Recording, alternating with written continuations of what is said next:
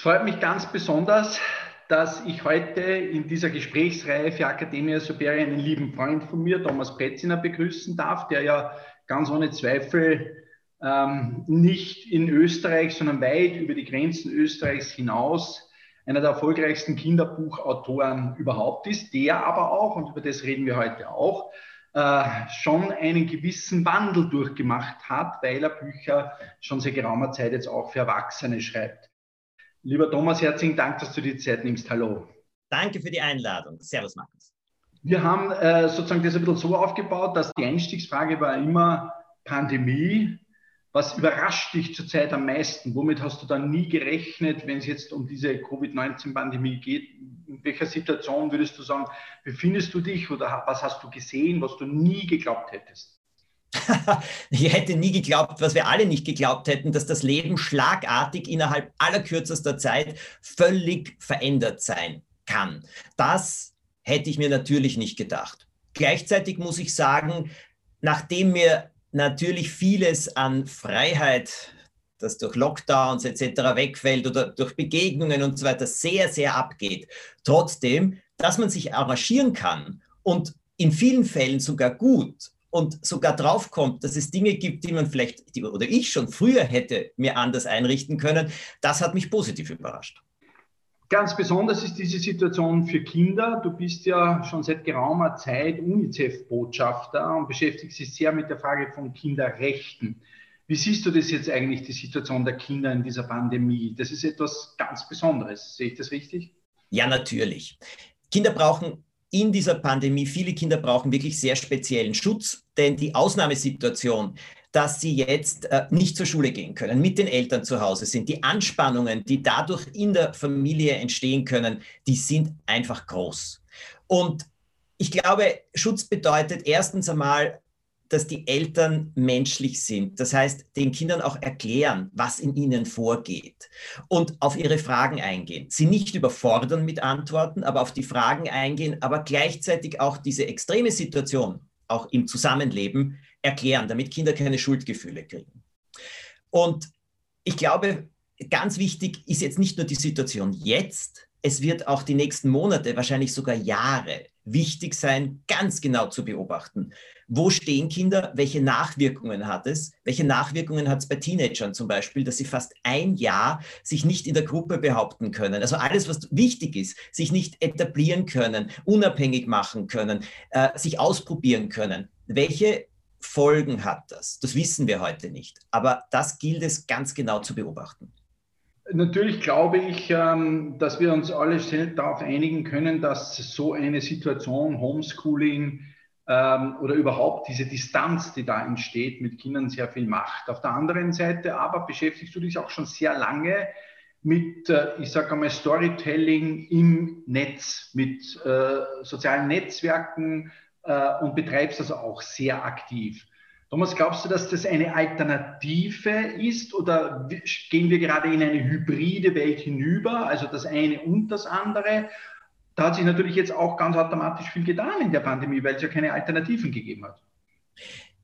Meine Beobachtung, und das Wort finde ich sehr gut von dir, ist, dass es ein Hybrid ist. Meine Beobachtung ist zum Beispiel jetzt Zoom-Meetings. Zuerst haben auch alle gesagt, eigentlich sehr praktisch, man muss nirgendwo mehr hinfahren, man wird nicht mehr reisen und so weiter. Ich erlebe es jetzt so, dass in vielen Besprechungen schon wieder aufkommt, wir freuen uns schon, wenn wir uns wiedersehen können. Es wird etwas anderes sein, wenn wir einander persönlich gegenüber sitzen können. Es wird anders sein, wenn man Dinge persönlich wieder präsentieren kann. Also das ist wieder so eine Bewegung. Das bedeutet aber nicht, dass wir von dieser Art von Meeting völlig wegkommen werden. Es wird ein Teil werden und andere Sachen werden persönlich sein. Bei Kindern glaube ich, dass die Nutzung jeglicher Form von Medien für Kinder ja wesentlich selbstverständlicher ist als für uns. Und ich glaube auch nicht, dass die das so anders erleben. Für die ist eher, also sie, natürlich das Homeschooling erleben sie anders, plötzlich ihre Lehrerinnen, ihren Lehrer über Bildschirm zu sehen, ähm, sich darauf konzentrieren zu müssen, was ja übrigens eine große Herausforderung ist. Ja, das ist etwas Neues, aber ich glaube nicht, dass das den direkten Unterricht ersetzen wird. Ich wage sogar zu bezweifeln, wie stark es den Anführungszeichen normalen Unterricht ergänzen wird. Ich glaube, es ist da die persönliche Begegnung das Allerwichtigste. Du hast einen Facebook-Account, Instagram-Account, die du sehr aktiv betreibst und schreibst Bücher, die gedruckt werden. Also, wenn man jetzt schon mal das Hybrid-Wort, ja, wir wollen es nicht überstrapazieren, aber äh, ist das das, was das Publikum anbelangt oder was die Geschichten anbelangt, die man erzählt oder die Art, wie man die Geschichten erzählt, ist, kannst du da schon festmachen, das eine geht eher so, das andere geht so, hier erreicht man die Personen, dort erreicht man andere? Oder gibt es auch hier Überlappungen in allen Bereichen?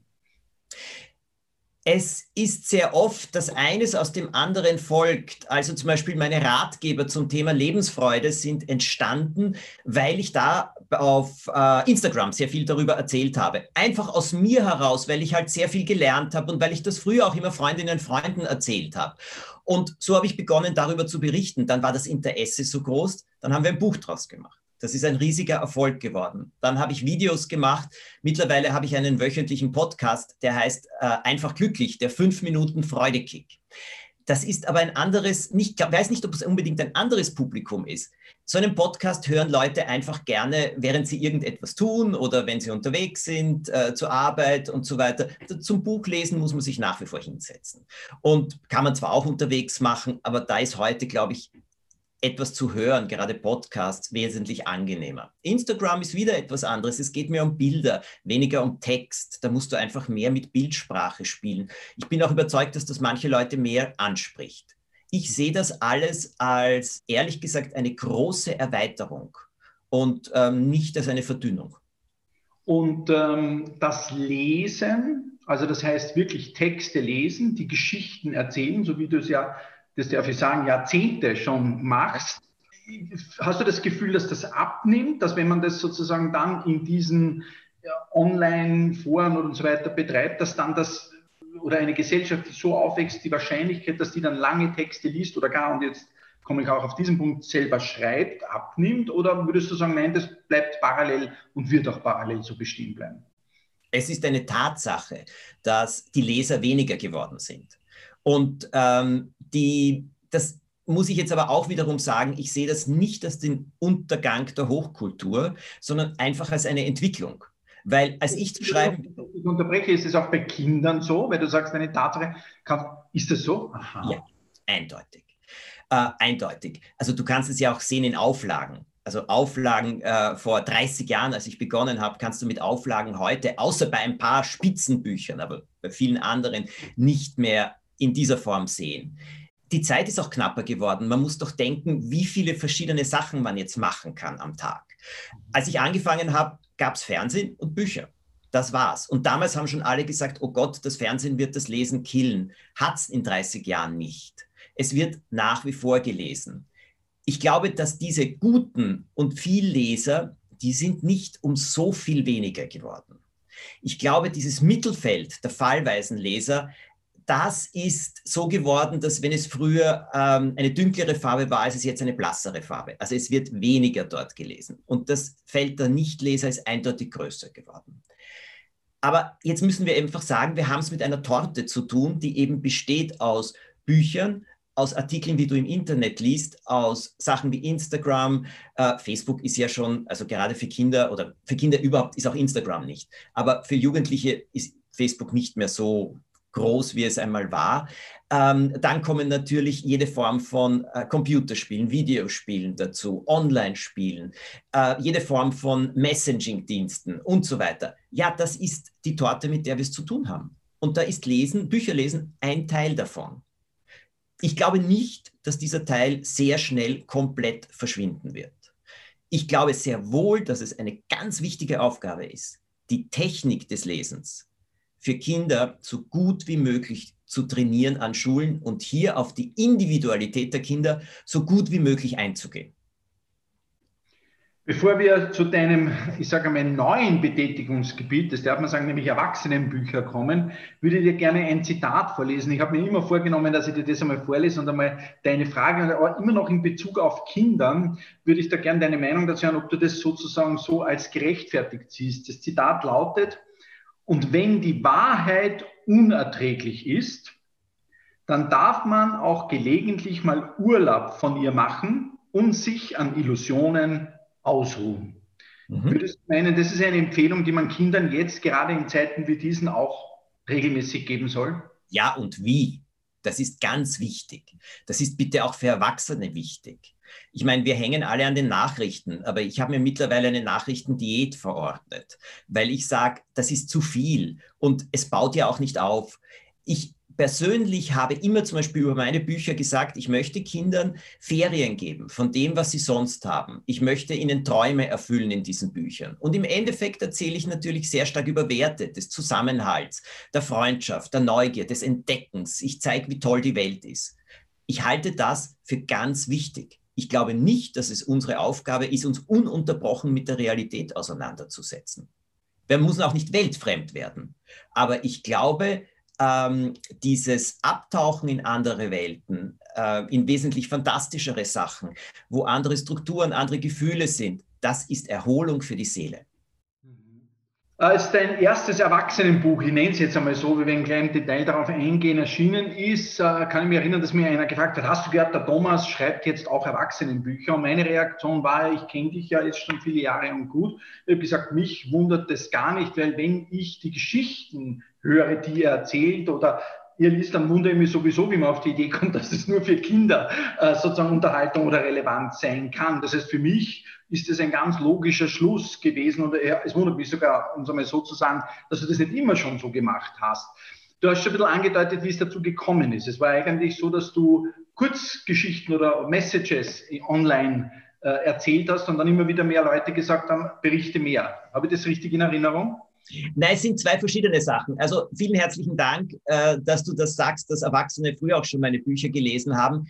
Ich muss ehrlich sagen, was mich immer sehr gefreut hat, war, wenn Eltern erzählt haben, sie haben ihren Kindern vorgelesen und dann haben sie das Buch aber mit hinausgenommen, weil sie wollten es noch schnell fertig lesen, weil sie wissen wollten, wie es ausgeht.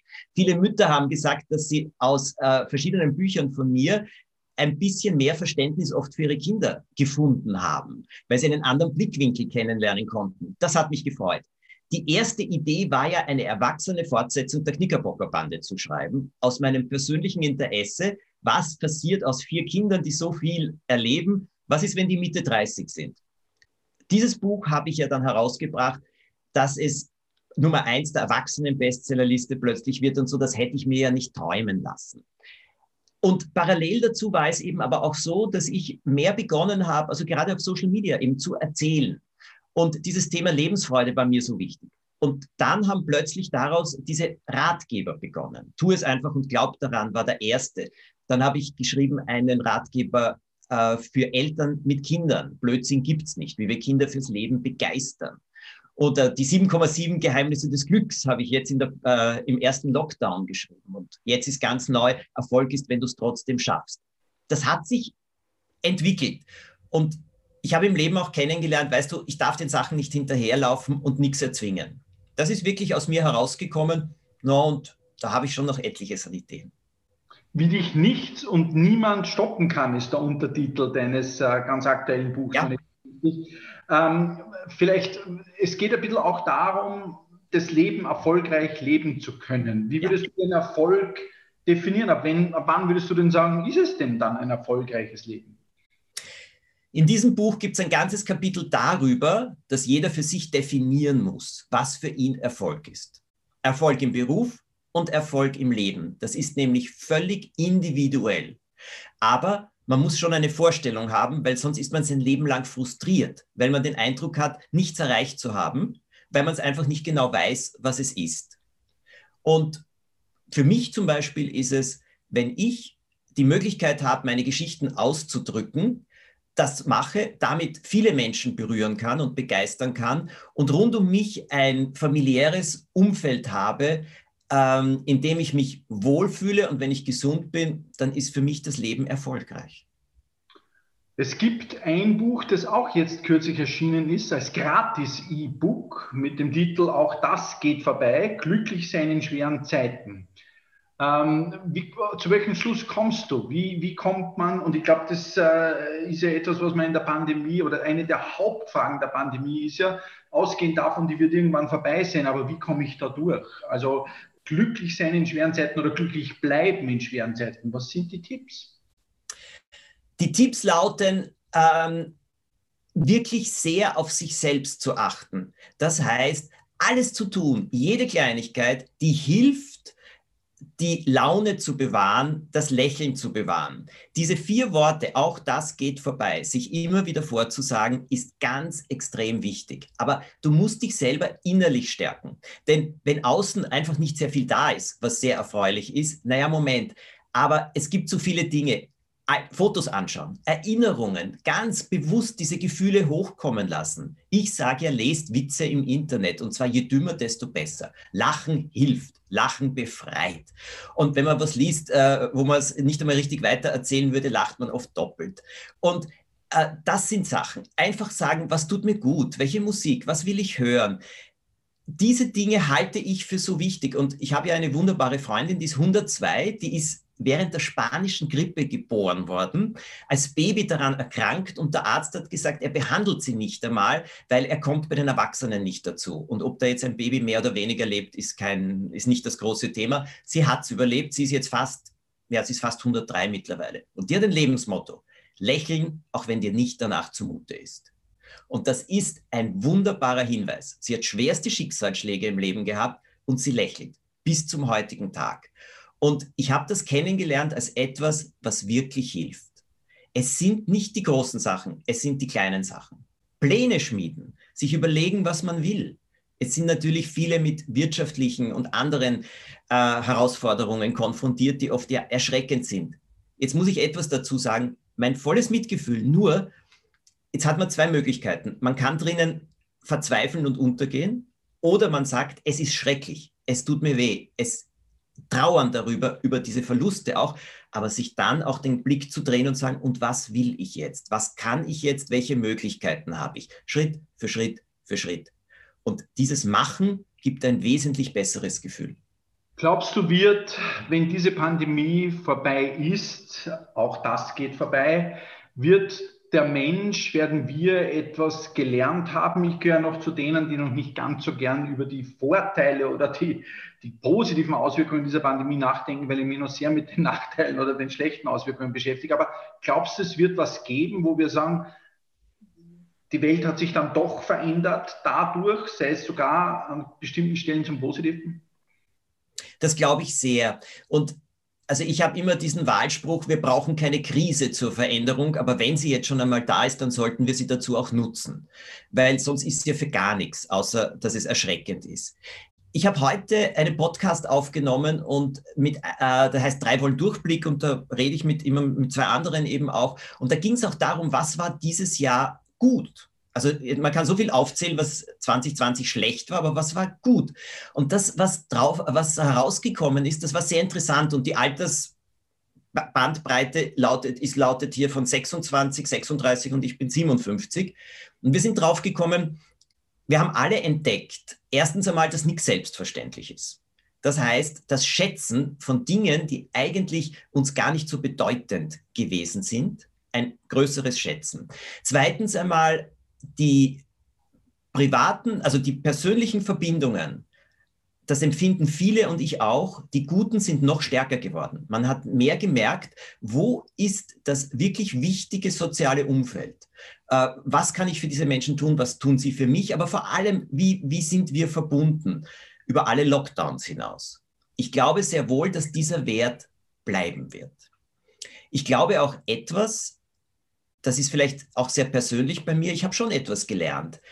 Lange Pläne zu machen, unendliche Pläne, ist wahrscheinlich nicht die gute Sache. Das Wichtigere ist, sich zu überlegen, wann kann ich das, was ich wirklich im Leben machen will, so bald wie möglich umsetzen und nichts auf die zu lange Bank schieben. Weil, wie wir jetzt gesehen haben, von einem Moment auf den anderen kann es anders sein. Und ich glaube, dass da viele individuelle Entwicklungen draus kommen können. Und vieles, was so gewohnt war, wir fliegen dahin, wir fliegen dorthin, wir fliegen auch beruflich, da, da, da, da. Ist es wirklich jetzt immer notwendig? Nein. Äh, aber trotzdem, der persönliche Kontakt wird notwendig sein. Also wie wege ich das ab? Ich glaube schon, dass sich da einiges tun wird. Lieber Thomas, die Abschlussfrage. Wir wollen auch irgendwie das Gefühl haben, das könnte eine Zeit fürs Lesen sein. Jetzt bin ich mir nicht ganz sicher, ob das dann wirklich so ist, aber es wäre ein Wunsch auch von mir. Hast du Buchtipps neben all den Büchern, die wir jetzt besprochen haben, die von dir selbst sind, wo du sagst, das könnte man jetzt sich auch mal anschauen oder es wäre wieder mal Zeit, es sich wieder einmal anzuschauen, dies, das zu lesen in der Zeit, in der wir jetzt so eingeschränkt sind in unserer Beweglichkeit? Naja, es gibt einen Autor, den ich über alles mag und das ist äh, Charles Dickens. Und mein Lieblingsbuch ist David Copperfield.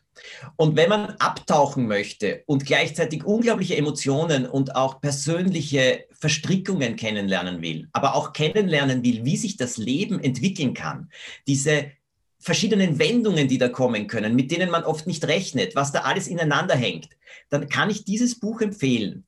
Ich finde es sehr beruhigend in der Form, dass man einfach sieht, ja, auch wenn es noch so schwierig aussieht, es gibt Möglichkeiten, sowohl selbst etwas zu tun, als auch dem Leben manchmal zu vertrauen. Man hat keine andere Wahl. Das ist ein Buch, das ist schon etwas älter, aber ich kann es sehr empfehlen. Lieber Thomas, es war wie immer ganz besonders spannend und nett mit dir zu plaudern und zu reden. Herzlichen Dank, alles Gute in diesen Zeiten, sagt man auch immer dazu, gesund bleiben. Danke dir. Danke, Markus, danke für die Fragen.